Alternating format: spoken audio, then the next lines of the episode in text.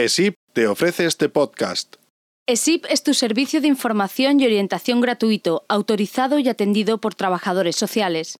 Si tienes dudas sobre residencias, centros de día, ayuda a domicilio, etc., o necesitas ayuda para un ingreso no voluntario o una incapacitación, ESIP es tu punto de información. Nos complacerá atenderte en el teléfono 902 333 099.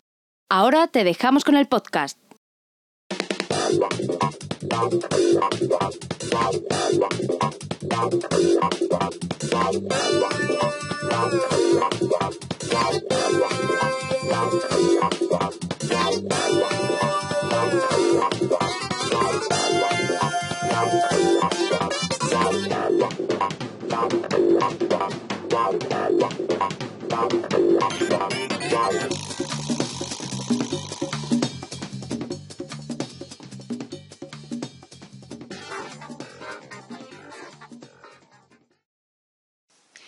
Hola, muy buenas a todos los ciudadanos que nos estáis viendo. Bienvenidos a un nuevo paseo por la ciudad del Mayor. En esta ocasión vamos a hablar de un tema que yo creo que nos interesa a todos, independientemente de la edad que uno tenga, porque vamos a hablar de la salud y del bienestar. A todos nos conviene prestar un poco de atención a pequeñas cosas de la vida diaria que nos pueden reportar grandes beneficios.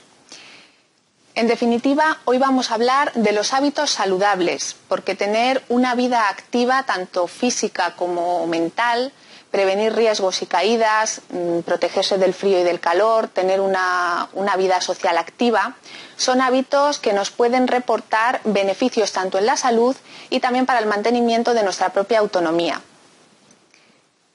Para hablar del tema que hoy nos ocupa, contamos con la presencia de doña Mariluz Domínguez, directora del Centro de Mayores Mafre Cohabitae Albufera. Muy buenos días, Mariluz. Buenos días, Y doña Maricruz Tena Dávila, del Departamento de Programación, Evaluación y Desarrollo de la Dirección General de Mayores del Ayuntamiento de Madrid. Muy buenos días. Hola, buenos días. Bueno, pues antes de seguir con nuestra charla, vamos a ver un pequeño reportaje que pertenece a una campaña del Ayuntamiento de Madrid.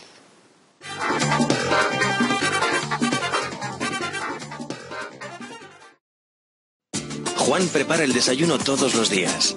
Juan también. Juan cuando coge el teclado no lo suelta. Juan tampoco. A los dos Juanes les encanta el fútbol. Juan disfruta viendo cómo su hijo se vale por sí mismo.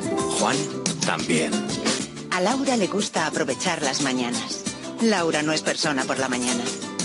Laura ha aprendido a volar. Laura también. A las dos Lauras les encanta quedar para tomarse un chocolate. Laura disfruta viendo cómo su hija se vale por sí misma. Laura también.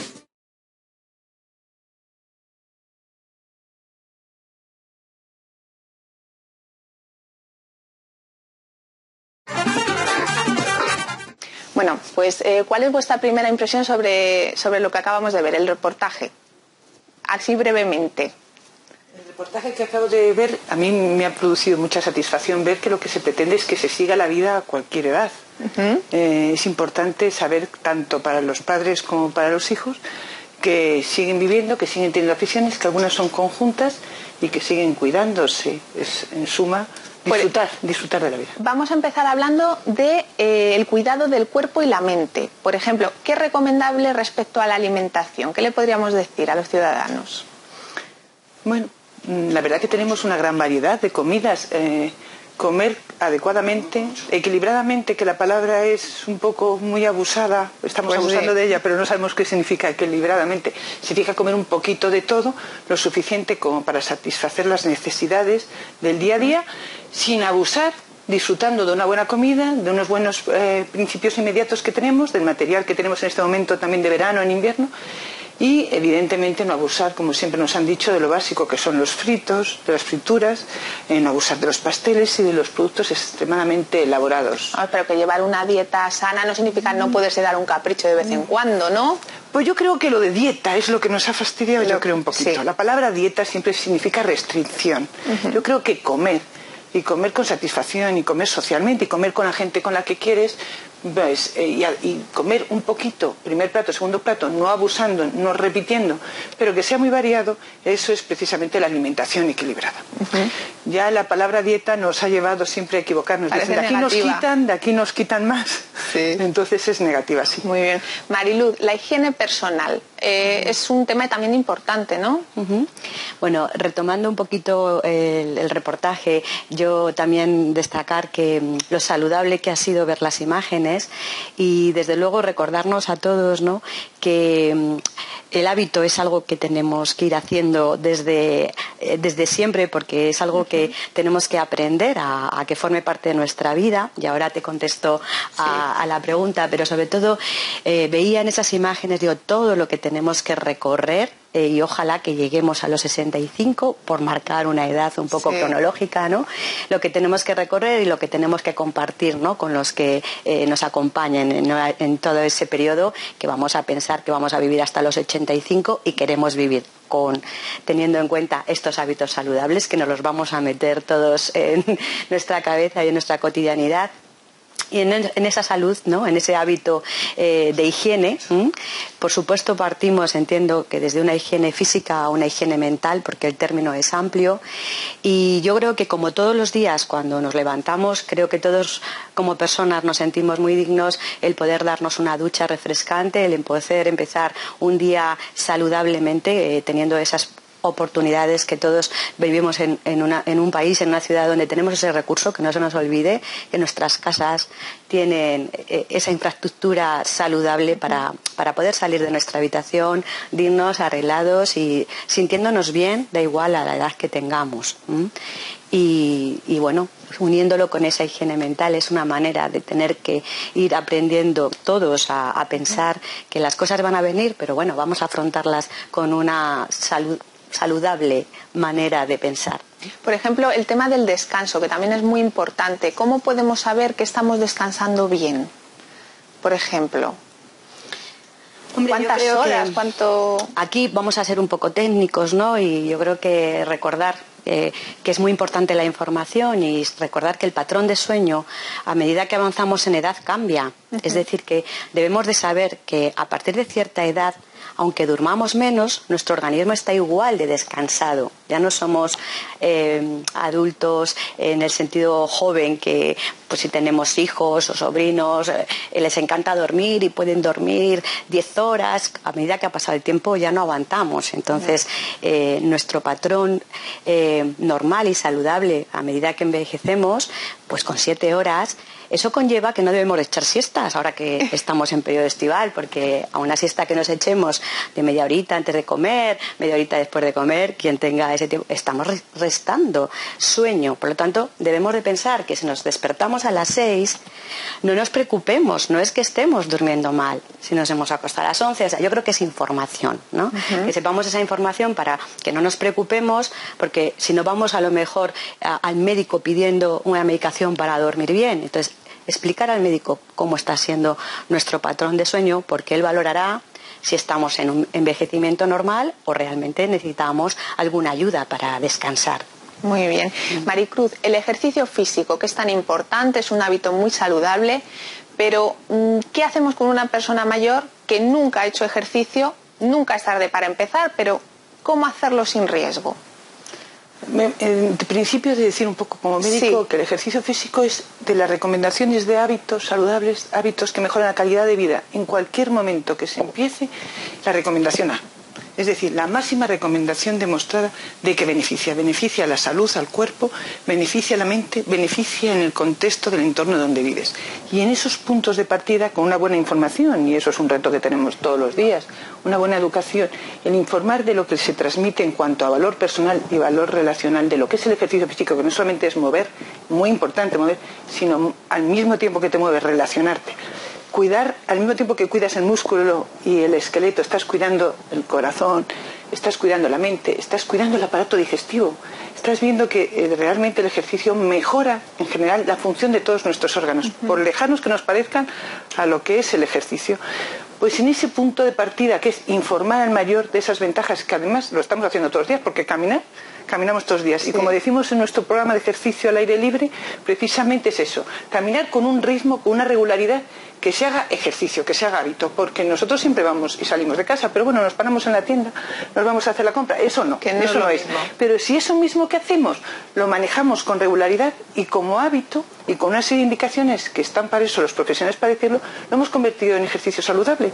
Y es algo que, como ya me ha explicado Mariluz, algo que hacemos cotidianamente lo convirtamos en hábito saludable, que simplemente es cambiar un poquito. ¿eh? Hablabas de ejercitar la mente, tan importante para a lo mejor retrasar la, dependencia. ¿Podría ser mm, ejercitar la mente, estar activo mentalmente? Yo creo que todo, o sea, primero todo lo que es esfuerzo de no dejarse eh, caer en la comodidad nos, eh, nos ayuda a amortiguar. Las, las enfermedades pueden venir, nadie las llama, pero van a venir. Pero es como cuanto más reserva tengamos de muchas cosas, posiblemente podamos afrontarlas mejor.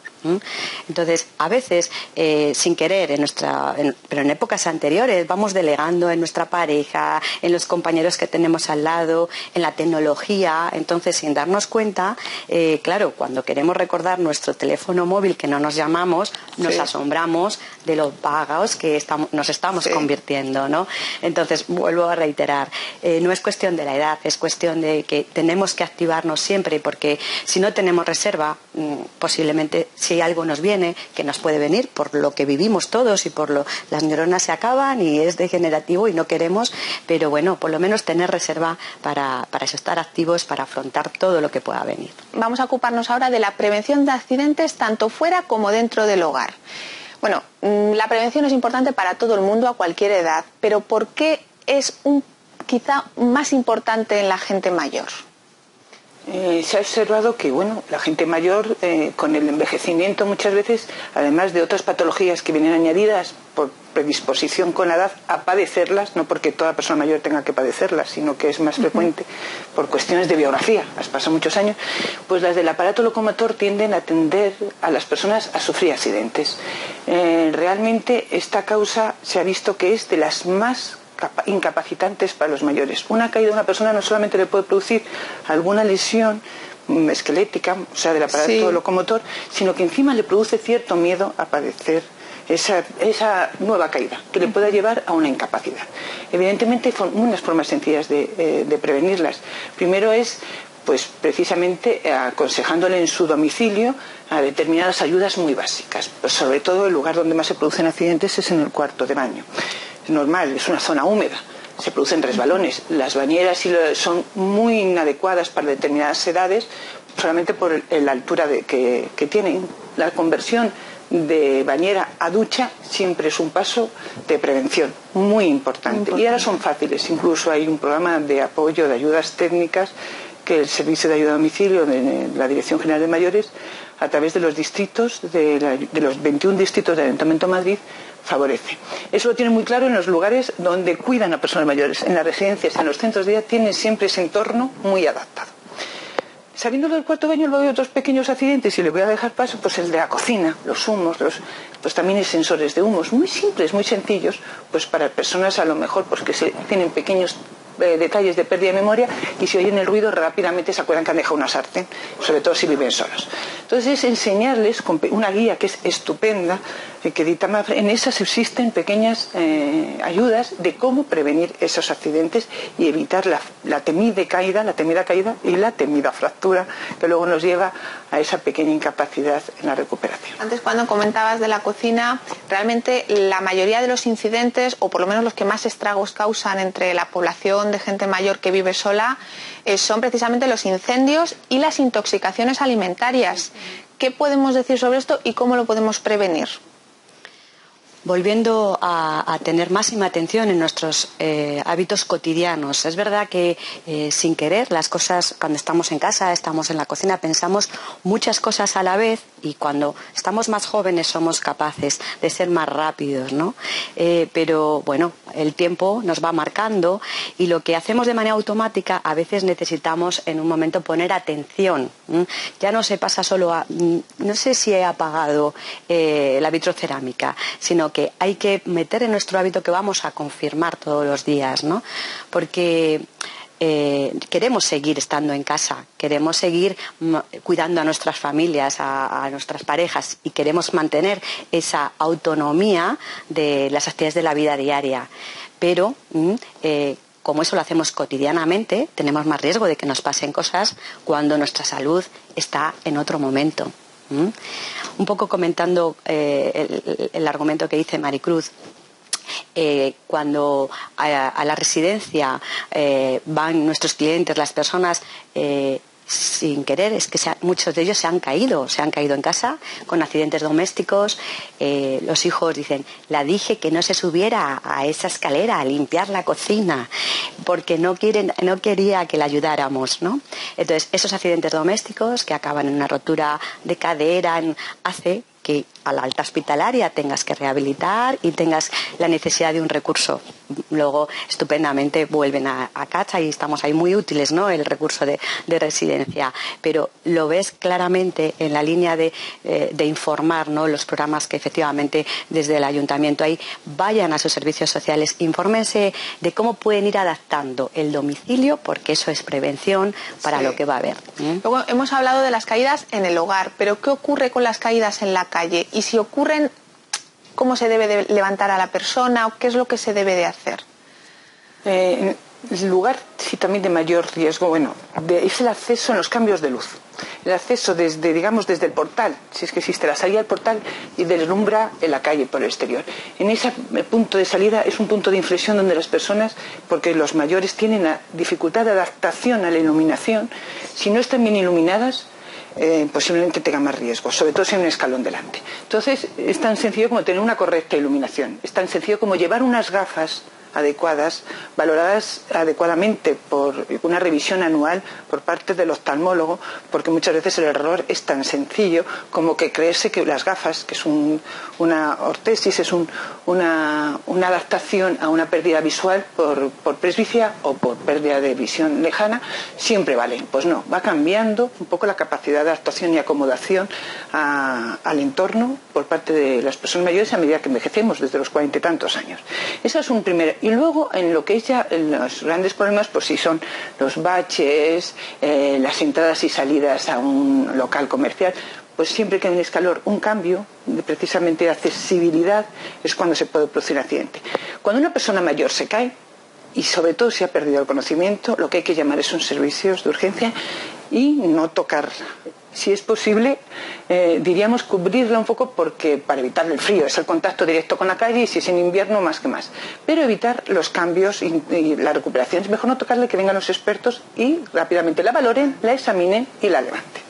Si la persona mayor no ha perdido conocimiento y se le incorpora y se levanta, observarla, pero también decirle que vaya al médico, porque hay pequeñas fisuras, pequeñas fisuras, fisuras vertebrales o fisuras de pelvis, que es luego, al cabo del tiempo, como suelen decir, cuando se pierde el calor del primer impacto y con el frío, es cuando a lo mejor puede aparecer.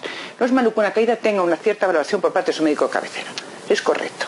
Y eh, precisamente los puntos, mm, como he dicho, de más eh, dificultades en los mayores es eh, la acomodación a la luz y la adaptabilidad en los agarraderos, en las pasamanos que tiene que haber en todos los accesos públicos para las personas mayores. Con eso evitaríamos muchísimas, muchísimas caídas. Yo no sé lo que debería comentar que creo que un punto en la calle es cuidar muy bien los, pasos de, cebra, los semáforos, que tengamos en cuenta que aunque esté todavía verde, nuestro tiempo de reacción ya va siendo diferente, por lo tanto que crucemos con tranquilidad y con tiempo, no apuremos, eh, podemos los estímulos los sonoros que tienen los semáforos nos ayudan a decir es mejor esperar que no pensar voy a me da tiempo, me da tiempo, ¿no? Entonces, además cruzar siempre efectivamente por los pasos de cebra o por los semáforos porque arquitectónicamente las barreras arquitectónicas, valga la redundancia, están cuidadas y entonces si cruzamos por ahí está el desnivel.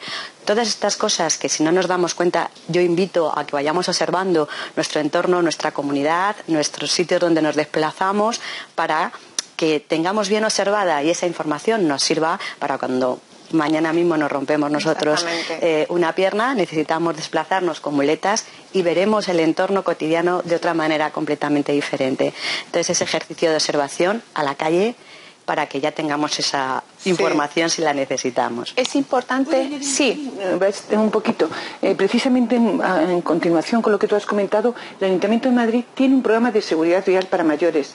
Eh, es decir, les enseñan, sobre todo en esos entornos muy cercanos, porque claro, no se marchan a otros barrios, pero en su propio barrio a ver los sitios de peligrosidad y cómo evitarlos, y por dónde deben de cruzar y por dónde deben de cruzar. Me ha parecido muy interesante lo que has dicho, porque precisamente ese programa de seguridad vial, en donde intenta además que algún mayor líder, luego él sea el que eh, favorezca un poco la participación del grupo que tienen los centros de mayores para que sea el director de decir por aquí se debe cruzar, por aquí no, aquí hay un lugar de peligro, aquí hay un punto negro, como decimos los conductores.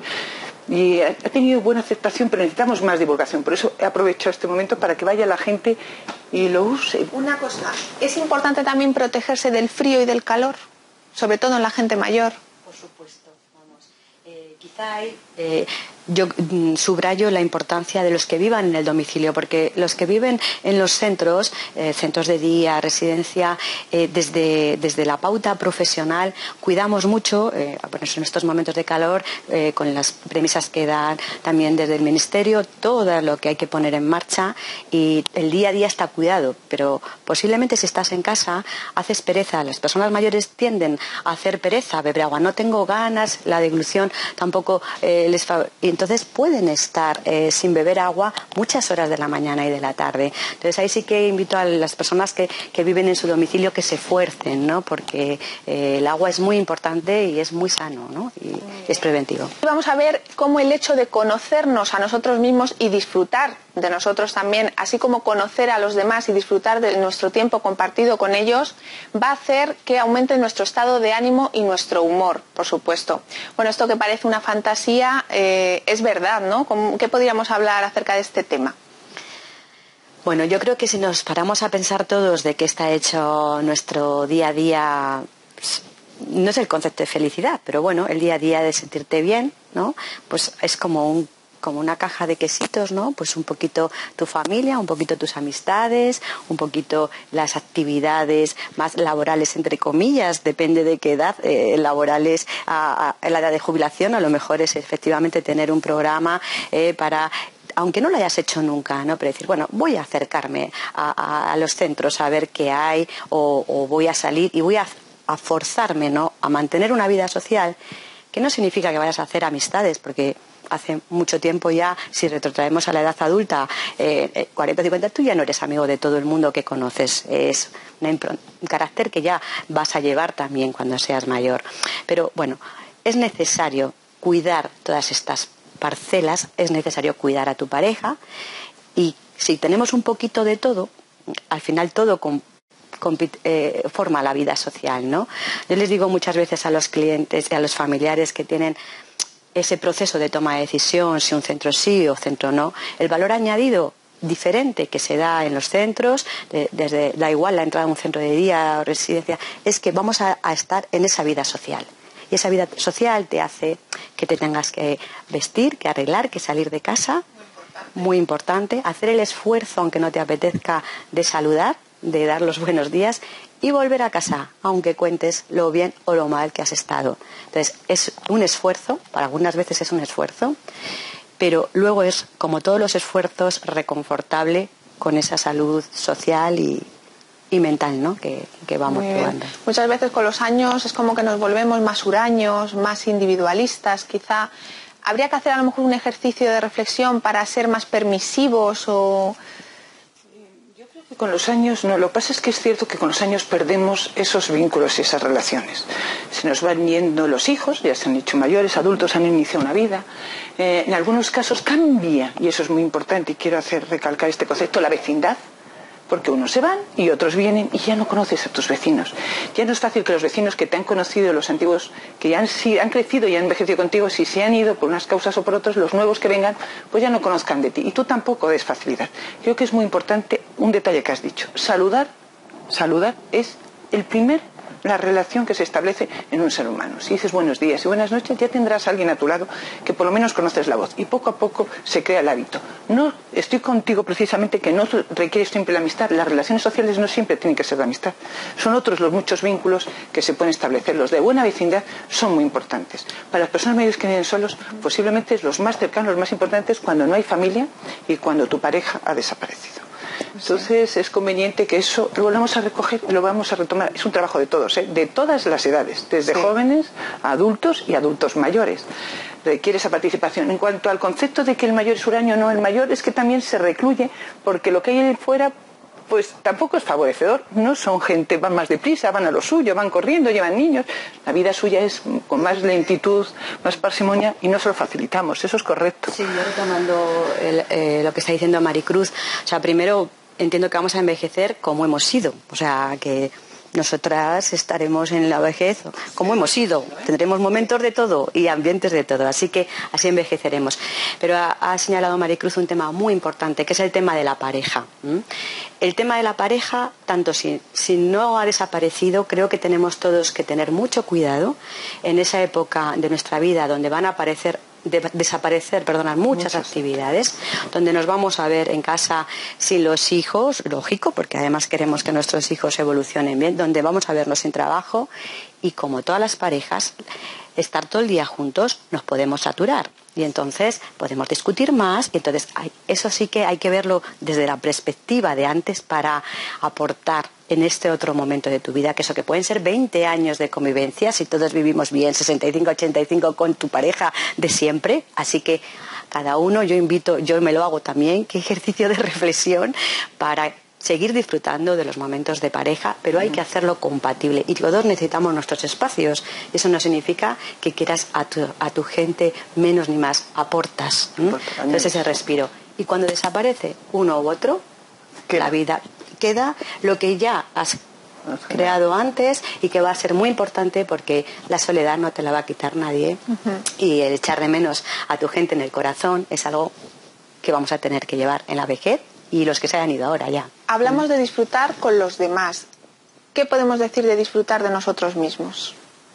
siguiendo un poquitito lo que has comentado, el hilo tuyo, conductor, la soledad no nos la quita nadie. Eh, es muy importante decir que una cosa es la soledad que percibimos por la pérdida de los seres queridos, otra es la soledad no querida. Esa es la que realmente duele. La que quiere establecer vínculos, la que quiere establecer relaciones y no, aparece. Esa es la que deberíamos de evitar todo el mundo y, pensar que es un defecto tremendo el que un ser que en principio es social como es el ser humano eh, no, no tenga ninguna relación. Eso es algo en que hemos fallado no solamente la persona, sino la sociedad. Hemos fallado la sociedad de no haber visto esa esa persona que sufre.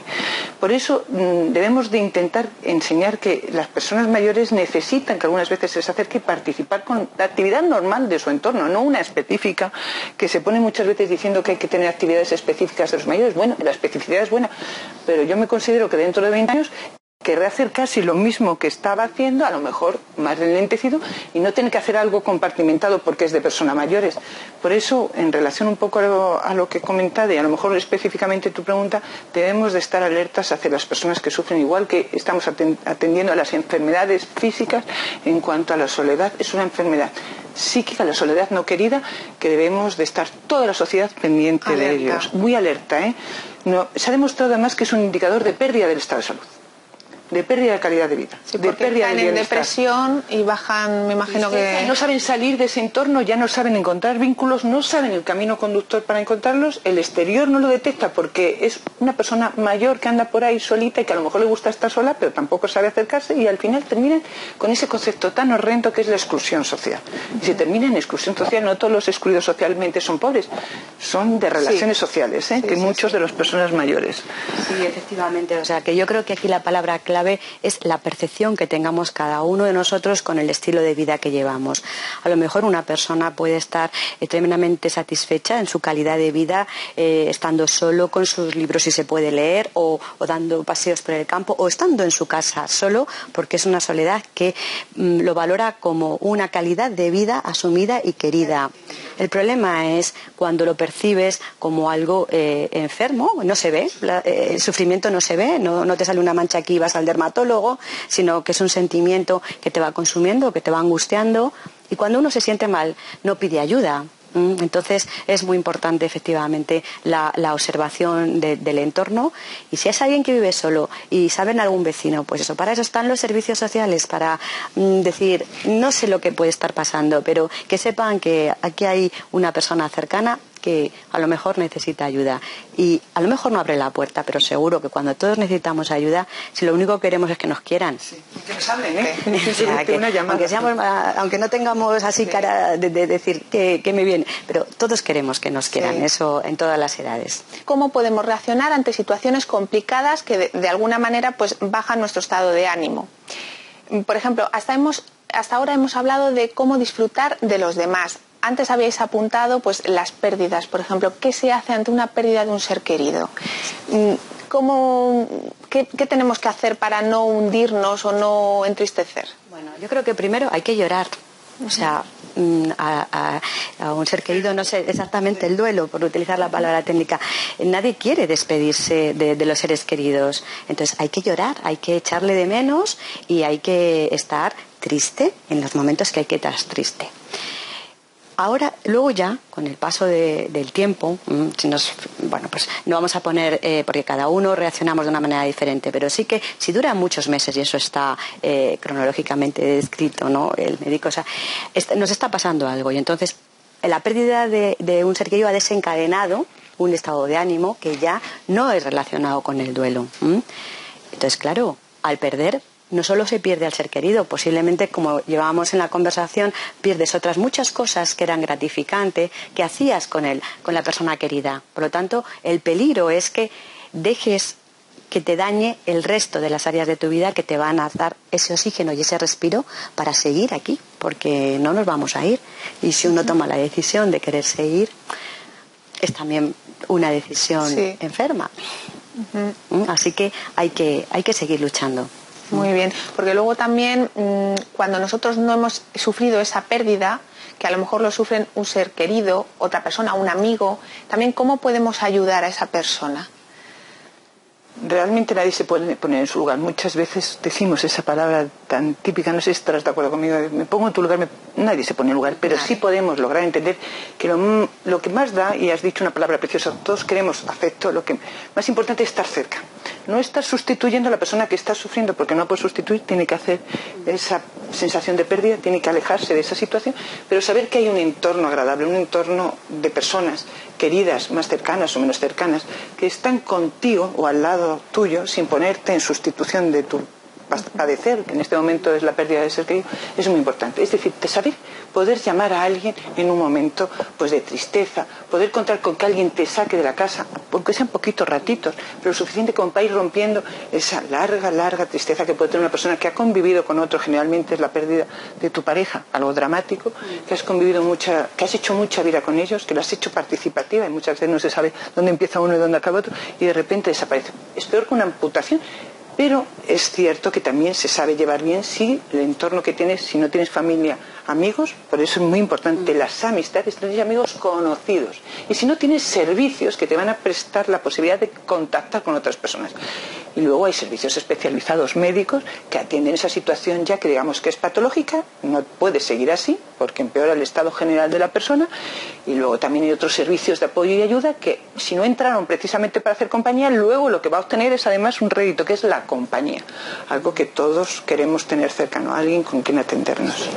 Yo sí añadir que un poco eh, cuando tengamos a alguien cerca que efectivamente haya perdido, pues yo creo que la pareja, eh, volviendo un poco al presente y el estilo de vida que tienen las personas mayores de ahora, que son parejas de toda la vida y que no tienen un estilo de vida como el que hemos tenido nosotros por la propia generación. ¿no?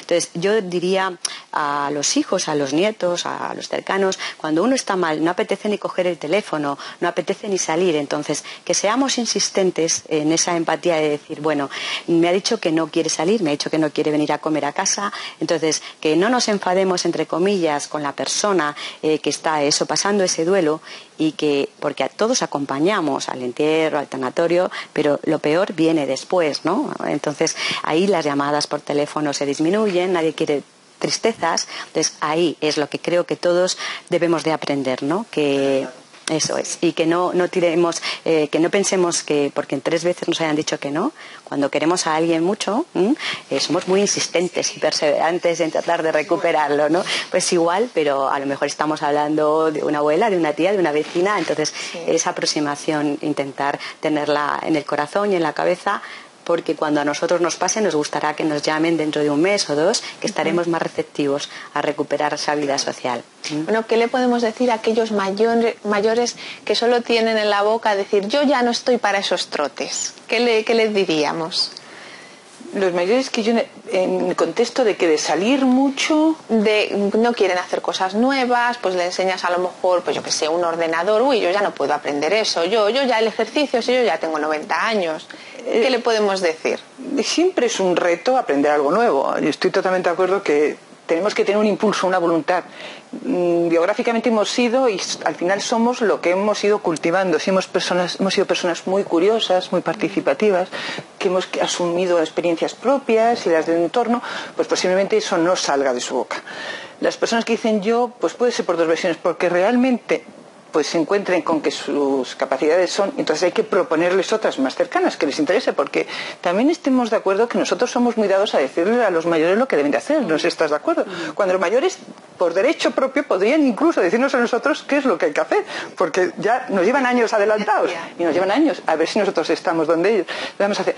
Yo creo que hay que escuchar a ellos. Si dice que no estoy para esos trotes, esa frase no. Pero si dice esto no es lo mío, pues a mí también si me ponen a pintar, pues como que me aburren porque no sé pintar. Hay que escuchar al mayor y decir, pues bueno, no tenemos esto, esto no es tuyo, pero esta otra opción, ¿qué tal? Y esta otra opción, ¿qué tal? Y a lo mejor con un compañero, y a lo mejor compartiendo, porque la tecnología muy solo, pues tampoco, pero la tecnología con el de al lado te enseña a alguien a manejar precisamente ahora los correos y estás genial. Te tiene que enseñar a lo mejor otra persona que es tu amigo y va contigo. Yo en la gimnasia la entiendo también muchas veces con amigos, porque sola me hundo rápidamente. Entonces, sí es verdad que es menos, cada vez menos frecuente, pero es que les proponemos algunas veces, somos nosotros los que proponemos lo que deben de hacer y no les damos opción a decir, vale, esto sí, pero de otra manera. Vamos a escuchar me parece importante escuchar a ti.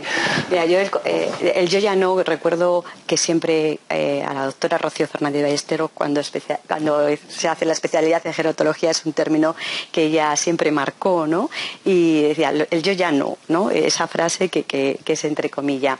Claro, eh, cuando eh, haces ese ejercicio, yo ya he dicho a cosas en mi vida, yo ya no, pero yo ya no por pereza, o sea, y otras cosas no puedes decir yo ya no, porque eh, tu trabajo diario te obliga a estar al día pues, de las tecnologías, de, muchos espacios, entonces el yo ya no, como siempre, si el yo ya no no te, no te produce nada de decir es que me estoy dejando de perder cosas o me siento mal porque ya no hago ningún esfuerzo, o sea, el yo ya no acompañado de lo que tú valores. Por lo demás, creo que hace mucho, mucho esfuerzo y a mí me encanta la imagen que hay en el centro, todos con el móvil, porque han, han experimentado que el móvil es muy cómodo ellos te dicen siempre, yo solo para recibir. Y yo sé, y ellos saben que llevan su móvil con sus fundas, ¿eh? ya no ¿eh? utilizan, los, en el centro ya no utilizan los teléfonos fijos. ¿eh? es la imagen de cada uno con su móvil, los hijos les han programado los números y vamos, que saben todos, no hace falta tener móviles, grandes móviles de los que utilizamos, apretan al verde. Sencillos bueno, pues. Ya están contactados. Exactamente. nos quedamos sin tiempo. Entonces, eh, bueno, entre charla y charla hemos llegado al final de nuestro programa. Eh, vamos a cerrar el programa con una frase que dice la guía de hábitos saludables de la Fundación MAFRE. Dice, sin duda, prevenir la dependencia y envejecer con éxito está en tu mano. No lo dudes y ponte en marcha. A esto queremos añadir nosotros que nunca es tarde para empezar a cuidarse. Bueno, pues muchísimas gracias a las dos, Maricruz, Mariluz, por haber estado hoy aquí con nosotros. Un placer, un placer. Y en fin, queridos ciudadanos, por hoy nada más, nos despedimos hasta el próximo programa y recordad que todos seremos mayores algún día. Muchísimas gracias.